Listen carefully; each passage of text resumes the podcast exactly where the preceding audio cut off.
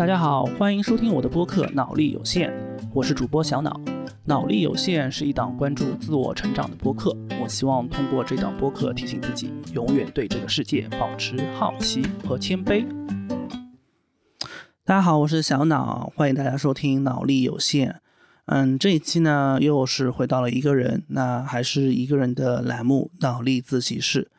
其实呢，嗯，今天想跟大家聊一聊，就是我开播客也快将近有一年的时间了。我是去年五月份的时候做的第一期。那虽然一年的时间更新的频率不是特别多啊，也就才做了八期，但是呢，这个过程当中其实也有不少收获的。嗯，首先，嗯，跟大家说一说我为什么要做播客吧。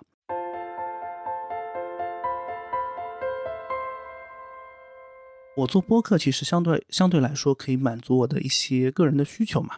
那首先第一个需求是就是可以满足我的一些表达欲，因为我平时是很喜欢很愿意和朋友聊天的，但是呢平时仅限于闲聊，呃没有系统的输出，所以呢我觉得我自己需要一个途径去说一些内容，表达一些内容。去年五月份的时候，我是被确诊为中度抑郁嘛。哦，那个时候也会去和朋友说，但是呢，的的确确一一直在和朋友去释放这种负能量。就释放负能量这件事情，让我自己都会觉得特别的烦躁。后来我去看心理医生，哦，我医生告诉我说要做一些事情，做一些能够影响我自己三观的事情。当时就在思考要做什么。我本身之前是有很长时间的听播客的这样的一个习惯。那我想着，倒不如试着自己去做一下播客，然后输出一些内容。而且生病那会儿嘛，是因为也经常去跟朋友聊，的确是有表达欲啊。虽然当时的一个心理状态也不是特别好啊，呃，你们可以去听我第一期的内容，就是当时那个那个阶段录的，就是整个一个表达状态都是非常的丧的。但是呢，你还是想去表达，嗯，所以我就说这是，呃，我想。满足的我的第一个需求就是我想满足我的表达欲。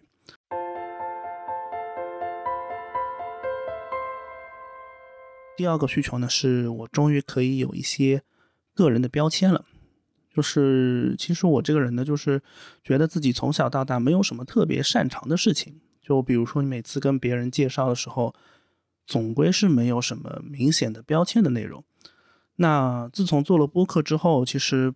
遇到一些新朋友或者新的社交场合的时候，我跟别人去介绍，我有一个很明确的标签能够描述自己。我会跟他们说我是脑力有限播客的主播，然后和也很愿意去分享自己的节目给他们听。呃，在这个过程当中呢，也通过呃这个播客，其实我打开了很多新的社交的场合也好，或者嗯社交的途径也好。呃，在这个过程当中呢，我也的确通过播客把自己变得更开放了。通过播客向别人去输出我自己，推荐我自己。其实做播客以来啊，尤其是这几个月吧，我的确通过播客认识了很多朋友。呃，有一些是本身对播客有爱好的，对，然后也学到了很多东西，拓宽了自己的知识面和交友圈。相对来说，人也变得更加自信了，所以播客满足我第二个需要，就是我可以有个人的标签了。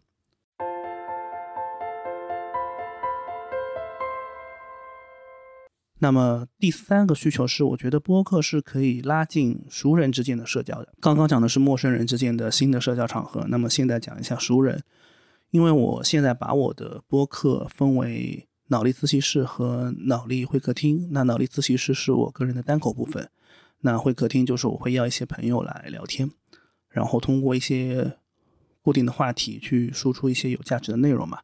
那因为有话题，所以整个聊天会比较有框架性，比较有价值感和成就感。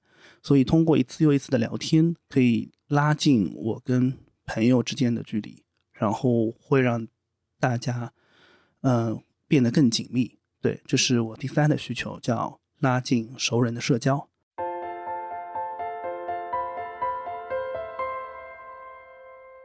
那还有一个第四个需求，就是我会需要去锻炼自己的表达能力。嗯，其实我过往过往录那些单口的播客的时候，我都是写逐字稿的。但是呢，也正是因为写逐字稿，所以那些表达会让我觉得就是不是特别自然。所以我从这一期开始呢，呃，也是做一期单口，但是我没有写逐字稿。嗯，我想尝试着通过自己的这个嗯快速的思考，然后来呃，就是说。清晰的去表达我想表达的东西，在职场上的时候呢，就是往往会做 presentation 的时候呢，我会做一些准备嘛。那准准备好了的话，就是相对表达的还行。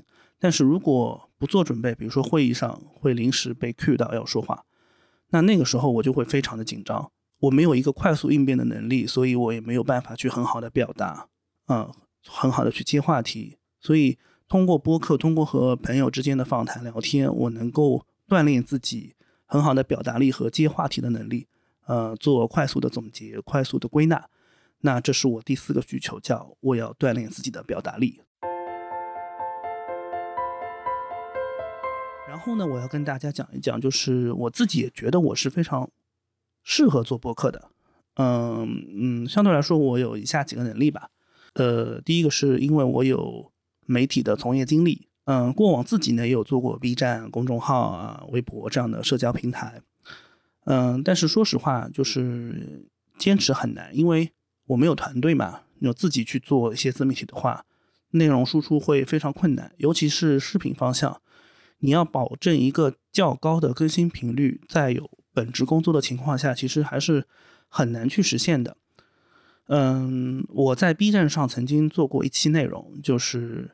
呃，有大概三十几万的播放量，是当时也是很震惊到我的。当然也是因为那个案例比较特殊，嗯，但是从那之后，基本上呃就开始慢慢走下坡路了，因为我没有很好的去抓住这一波红利，然后没有保证一个较高的更新频率，所以很快就被淹没了。那后面再去更内容的话，就起不来。嗯，但是。做播客来说，无论是从录制还是剪辑，对我个人来讲，都是会比做视频更擅长的。我的执行层面也会更高效。而且过往呢，我也是做过一些音频项目的。嗯，几年前的话，我在我第二期的播客里面有讲，我是很喜欢做实地录音这件事情，所以对于录音，我是有一些呃心得的。然后我当时和朋友还做了一个项目，叫做在无锡荡马路。其实我们有。很早的就开始做这种，呃，实地录音的项目了，并且我们也把它上传到了一些播客平台。嗯，现在大家在，嗯，苹果 Podcast 等一些平台都可以去搜到它，包括小宇宙也有。嗯，所以我觉得在这个，呃，制作方面，在对器材的掌握和熟识度方面，我都是有一些优势的。这是我觉得自己比较适合做播客的第一点。那第二点，其实。嗯，我刚刚有说到一个案例，就是我在 B 站有一期视频是有三十几万播放量，然后那个视频呢是讲的我的右脸，因为我的右脸是有先天的颌面畸形，那这个案例其实是特别的小众的，所以它能够因为这个非典型案例冲到一个很高的播放量，但是也正是因为我右脸的这个先天颌面畸形，我不是很自信。我做了四次整容，然后我对于出镜这件事情是有天然恐惧的。但是从另外一个层面，我个人觉得自己的声音条件还是很可以的。所以很多朋友会说：“哎，我声音好听，然后适合去讲故事。”所所以你要知道，就是被别人夸的多了，你自己也会信了。那那我就是觉得说，那倒不如说利用好自己这个可能还算优势的优势，那去把这个播客去做下来。啊，第三个就是说，在运营上我还算是有一点心得的吧。就是我目前自己的播客，就从前期策划、录制，然后剪辑、发布、宣发，包括一些设计，啊，都是我自己一个人。就是我这个人呢，是属于那种每样都会一点，但是呢，每样都不太精通。但是我觉得现在在这个起步阶段，我我这些已经很够用了。所以基于以上三点，我觉得我还是。比较适合去做播客这件事情的。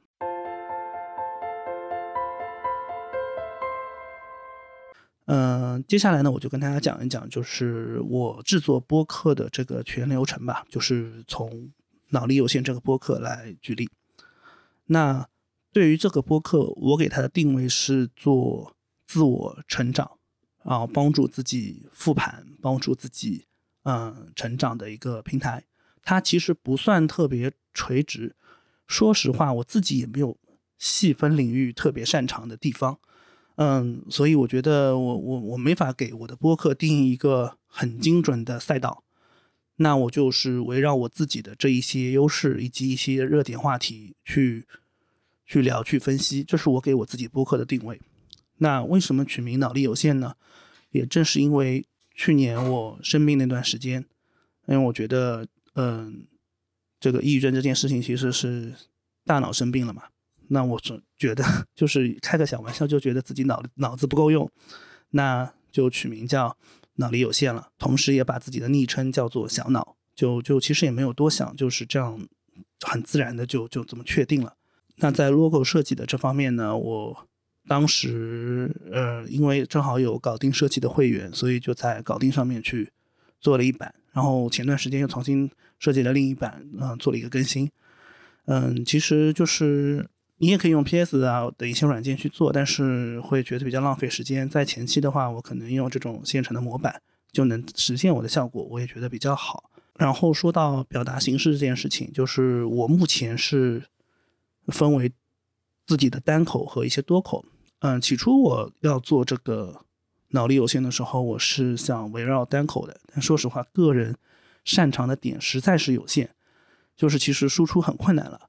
那我就会会跟朋友去聊这件事情，那有些朋友也愿意说一起来聊一聊，所以我呃细分了两个栏目，一个叫做脑力自习室，一个叫做脑力会客厅。脑力自习室就是我单口的部分，脑力会客厅就是朋友来做客的部分。对嘉宾的话，目前还是以朋友为主，对我相对来说朋友还是比较多的，然后有一些朋友也有一些比较特殊的经历。或者说有一些表达欲，那我们就会去碰嘛，碰一些有趣的点出来，那围绕这个点去做一些框架，然后大家一起来聊天。我其实有自己的一个选题库的，然后目前来说的话，还存着十几期。不过因为，嗯，嘉宾的时间都比较有限，大家都不是全职嘛，所以要彼此去凑。那这个选题库呢，就会实时保持更新更新。然后我自己在这个平时的生活当中，如果有一些好的想法，我也会及时记下来。那我用的软件是 WPS，因为我买了 WPS 的会员，所以基本上全平台都是通的。那有时候在手机上去写了一些东西之后，回家在电脑上打开，都是可以接着编写的，就比较方便。另外呢，从这个设备的选择上，我最早嗯，因为也做其他的自媒体嘛，所以有一些设备的储备。嗯，那么最早呢，我是用了一个 Samsung，不是那个三星啊，是 Samsung 山讯，Samsung 的 C 零幺 U Pro，呃，一个 USB 的呃麦克风。那这个麦克风我当时是直接连在这个电脑上，然后通过 Adobe 的 Audition 去进行录制。嗯，个人录制的话其实是完全够了。然后呢，呃，后来因为考虑到有多人嘛。我我不太去能接受，就是我这个人对音质还是比较讲究的，我不太能接受直接在那个，呃，比如说腾讯会议啊，或者飞书啊，或者钉钉啊，直接这样录制会议去剪辑，因为首先这样录制会议的话，嗯，只能有一个音轨，那就没有办法去拆分，剪辑的时候会有一些困难，而且音质也不是特别好。呃，如果说你要几个嘉宾连线，当然也有办法解决，就是让他们再拿一个手机。把他们的音轨录下来，到时候我们用用这种外录的音轨去录制。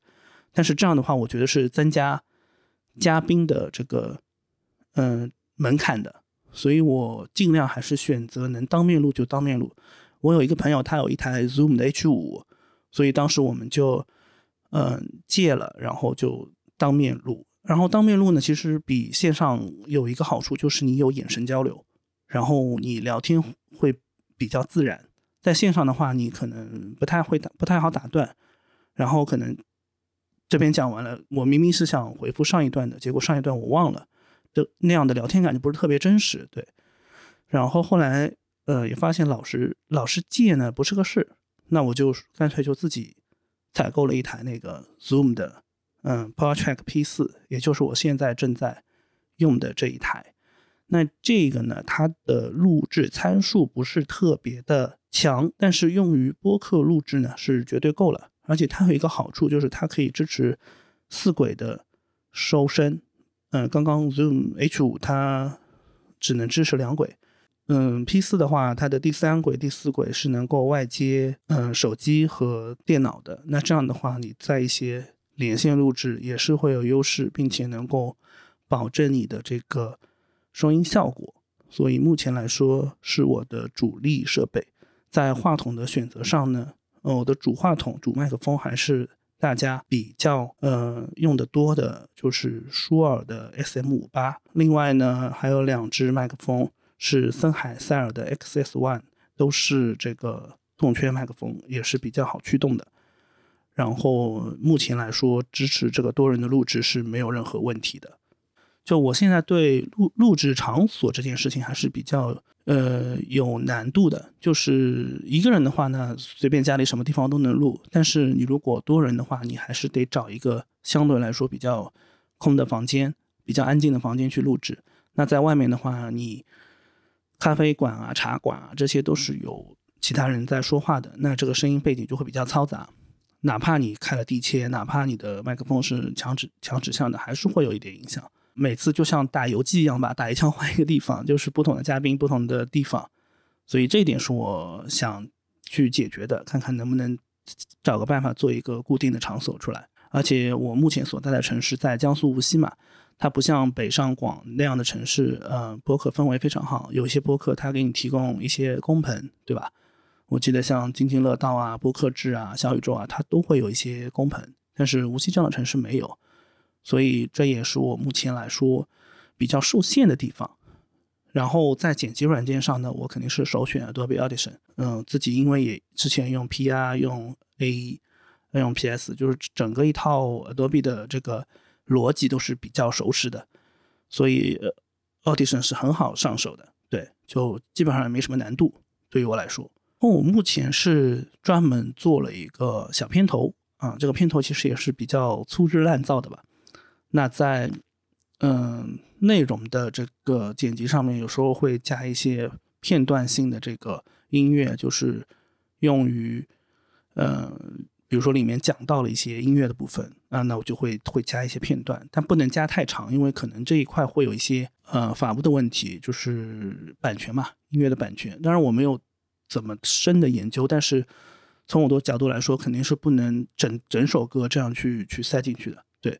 所以只能选一些很短很短的片段去去去这样去去推荐，啊，也也也应该算是规避了这个问题。但我觉得未来这个问题一定会是很多 UP UP 主或者主播呃会重点去考虑的问题。那未来可能我也会多去找一些无版权的这个音乐做一下配乐，对，解决一下这个问题。在平台布局上吧，我基本上是能铺的平台我都去铺了。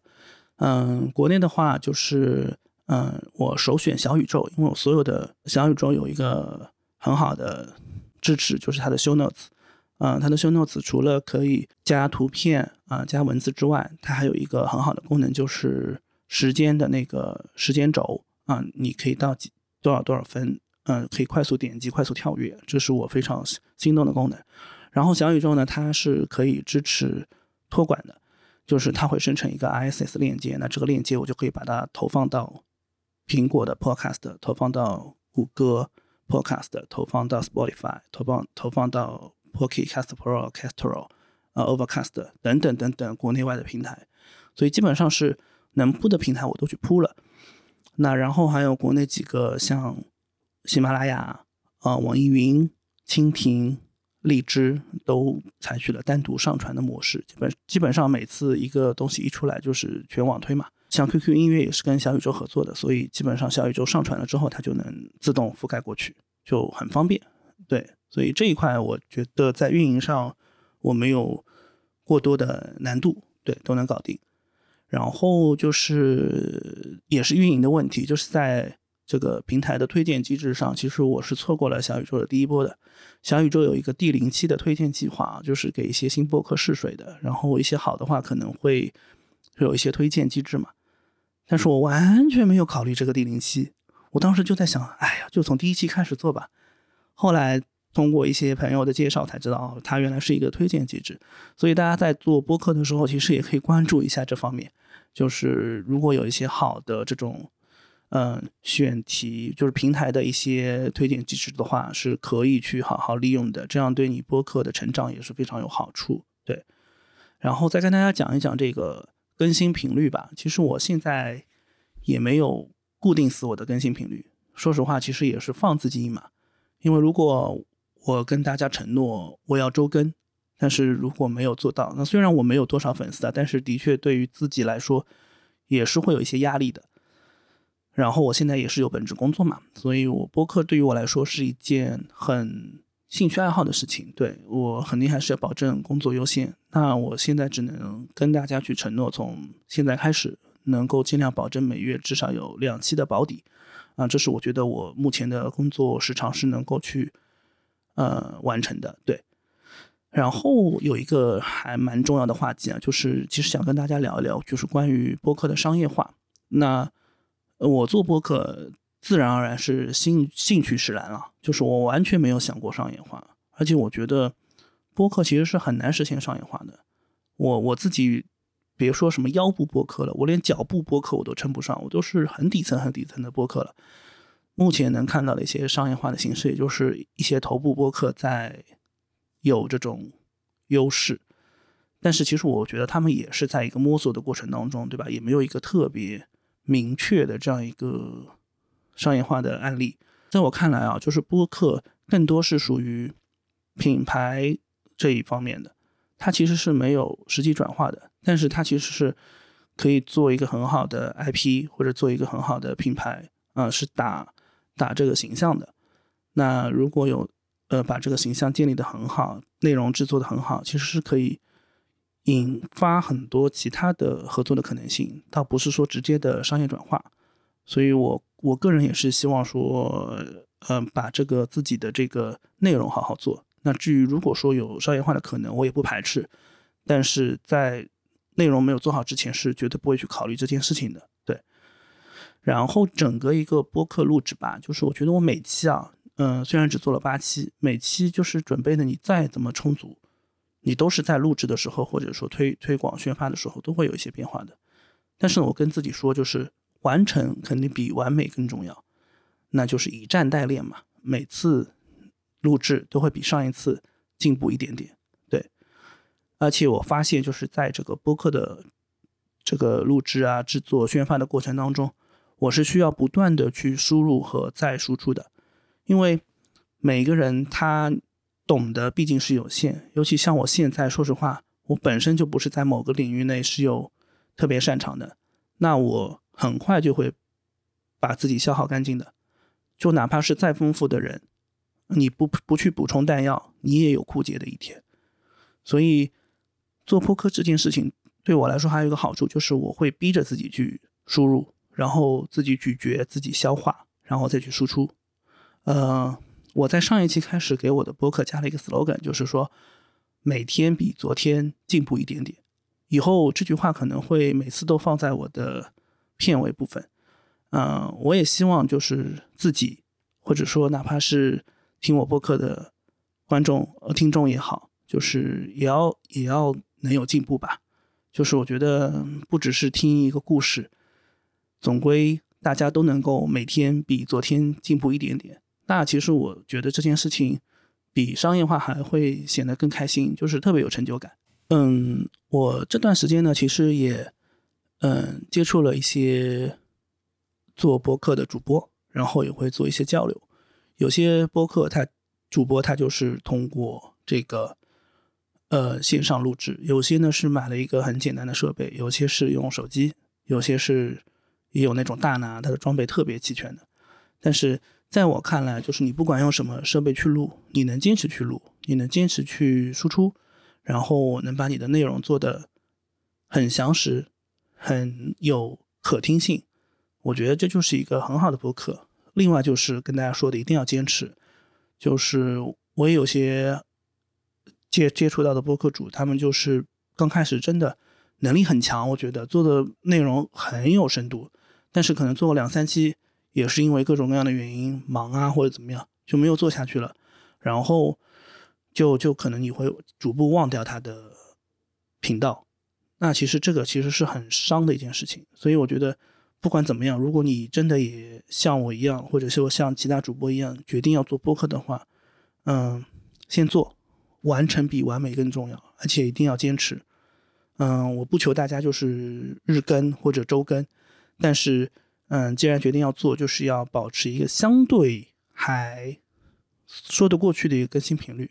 对，呃，我今天也跟自己说的，就是能保证周更的情况下，我就会保证周更。但是最差最差就是一个月至少能要做两两期吧。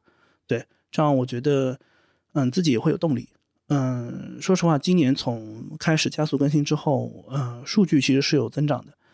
嗯，虽然也很少啊，就是其实我到现在就三十多个订阅，但是我每天会有一个两个这样的自来水进来，那我就觉得还是有人愿意去听的。甚至我有一期播客内容在 QQ 音乐上达到了一点三万的播放量，我都觉得很神奇，因为我完全没有做任何推广，就是纯粹就是同步过去。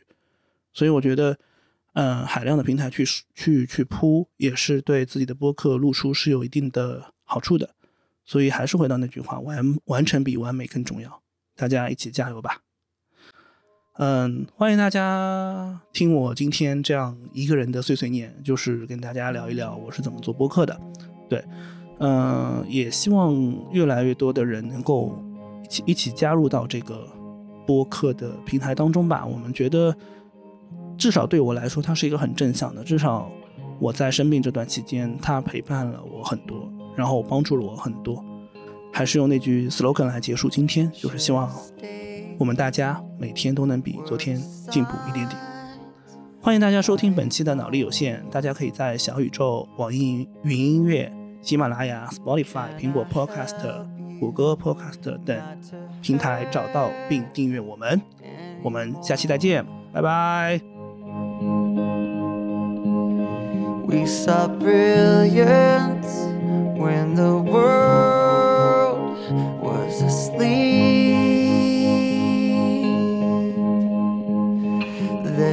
things that we can have but can't keep. If they say, Who cares if one more light goes out in the sky of a million stars? It flickers flickers. Who cares when someone's time runs out? If a moment